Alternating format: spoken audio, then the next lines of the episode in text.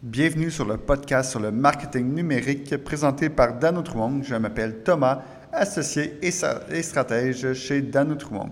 Aujourd'hui, nous allons parler d'un sujet intéressant. Comme d'habitude, nous allons parler de Google Search Console. Google Search Console, qui était appelé avant Webmaster Tool, est un outil qui permet principalement aux développeurs web de vérifier l'indexabilité de leur site web. Si on veut traduire ça pour des marketeurs, ça veut dire est-ce que votre site web est vu par Google et c'est pas juste pour les développeurs? Tout le monde devrait y porter attention et c'est quelque chose en plus qui demande à peine de modifications au site web pour être actif. Donc, parlons-en. Google Search Console, il faut savoir, c'est un compte à part de tout. Dans le fond, comme un compte Google Analytics, vous devez avoir un compte Google Search Console. Ensuite, vous devez valider votre site web.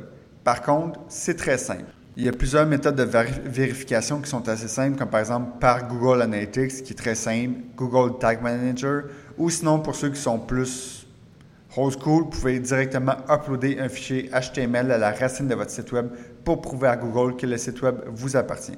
Ensuite, vous devez lier Google Search Console à Google Analytics pour activer les données dans Google Analytics. Par contre, même si vous ne faites pas cette étape-là, vous pouvez quand même voir les données dans Google Search Console sur Internet. Maintenant, principalement, Google Search Console, ça va être utile pour voir quelles sont les requêtes qui ont déclenché une apparence de mon site web dans les résultats de recherche. Donc, est-ce que votre site web apparaît sur Hippopotame? Je ne sais pas, vous ne le savez sûrement pas, mais avec Google Search Console, vous pouvez savoir.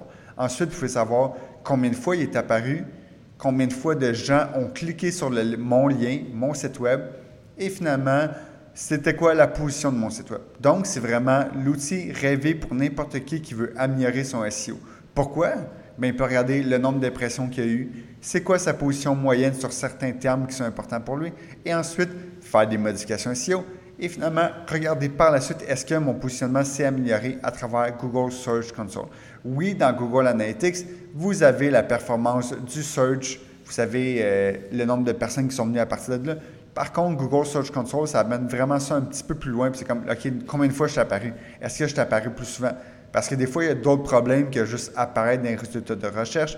Par exemple, est-ce que votre balise title est assez intéressante pour que les gens cliquent dessus?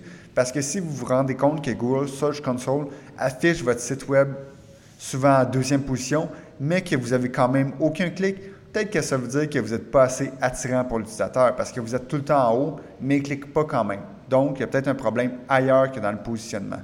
De plus, Google Search Console vous permet aussi de voir ces résultats-là par page de tombée, soit la landing page. Donc, vous pouvez voir quelle page qui a attiré le plus de recherches organiques. Donc, si vous faites après ça du link building, peut-être que vous allez commencer par là parce que c'est ces pages-là qui ont plus de facilité. Bien sûr, vous pourrez aussi commencer par vos pages qui convertissent le mieux, mais là, je ne me mêle pas de mes affaires.